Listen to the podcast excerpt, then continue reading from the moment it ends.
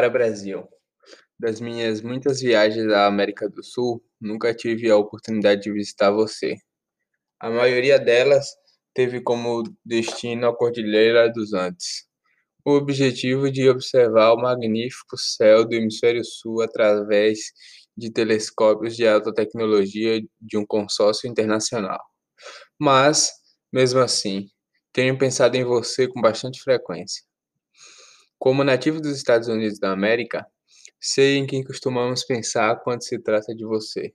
Não seguindo uma ordem específica, você possui a maior e mais importante floresta tropical do mundo. Você abriga o maior rio do mundo, que, a cada minuto que passa, escoa para o Oceano Atlântico um volume de água que daria para encher um estádio de futebol. E sim, nós sabíamos da existência de seu rio e sua floresta tropical muito antes da Amazon.com. Pega o nome emprestado. Quer mais? Não há quem não goste de castanha do Brasil. Na verdade, nos Estados Unidos, nós precisamos pagar pelo pacote premium para que elas venham incluídas em nosso mix de castanhas. E mesmo aqueles de nós que quase não acompanham futebol sabem da existência de seus times famosos, ficando na maior expectativa de ver você na final da Copa do Mundo a cada quatro anos. Também sabemos das suas praias deslumbrantes pelas músicas que as cantam, a Garota de Ipanema sendo uma delas. Sabemos de suas festas populares, principalmente o Carnaval, e tentamos imitar a intensidade e a alegria dessas celebrações, com dança e música. Aqui no nosso hemisfério. Sabemos do seu café e eu, particularmente, amo a sua bandeira. Há um pedaço do céu noturno estampado nela. Mais de duas dezenas de estrelas retraçam constelações autênticas, incluindo o Cruzeiro do Sul. Então, se você perguntasse a qualquer um de nós nos Estados Unidos, o que vem à nossa cabeça quando o seu nome é mencionado, normalmente selecionaríamos algo a partir dessa lista. Você sabe do que nós não nos damos conta? Metade das vezes que embarcamos em voos domésticos da American Airlines ou de outras companhias aéreas, viajamos num avião da Embraer.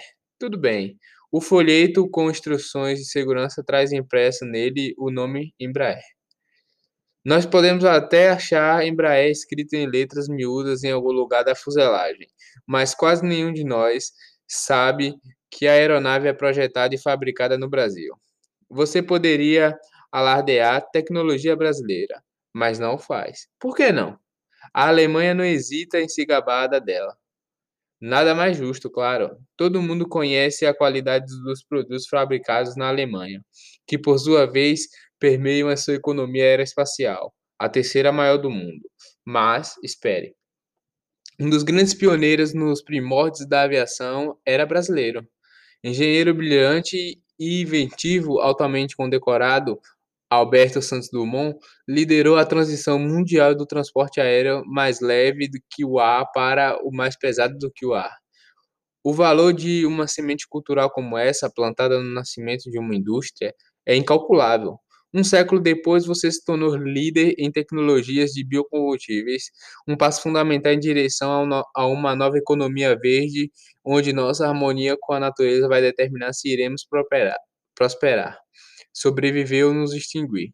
Você também possui uma ambiciosa agência espacial, além de ser a sexta maior indústria aeroespacial do mundo. Na América Latina, você também é líder em tecnologia da informação. E num país famoso por sua agricultura, quase um terço de sua economia se apoia num setor produtivo impregnado de tecnologia. Então, talvez seja a hora é, de o mundo saber mais a, mais a respeito disso. Talvez seja a hora de os brasileiros saberem mais sobre isso. Talvez esteja mais do que na hora de você exibir produtos que declaram fabricado no Brasil. Seja o que mais for ou não verdade no mundo, as economias de crescimento do futuro, mesmo as que possam ser puramente agrícolas, vão girar em torno dos, investidores, dos investimentos feitos hoje em ciência, tecnologia, engenharia e matemática. Numa democracia, esses investimentos fluem de um eleitorado letrado cientificamente que elege líderes esclarecidos e que entendem o valor da educação. das pesquisas e das descobertas. Sem essas perspectivas, ainda estaríamos vivendo em cavernas, com alguns de nós resmungando. Você não pode explorar o mundo exterior. Primeiro precisa resolver os problemas da nossa caverna. Para que ninguém se esqueça, o primeiro e único astronauta sul-americano foi um engenheiro aeronáutico brasileiro. E quando se deu o lançamento de sua missão? Em 2006, ano do centenário do primeiro avião bem-sucedido de Santos Dumont. E o que ele levou para o espaço? Uma bandeira do Brasil e uma camisa da seleção brasileira de futebol. Os países que mais passam por dificuldades no mundo tendem a ser aqueles com baixos níveis de instrução e com ausência de STEM em sua cultura.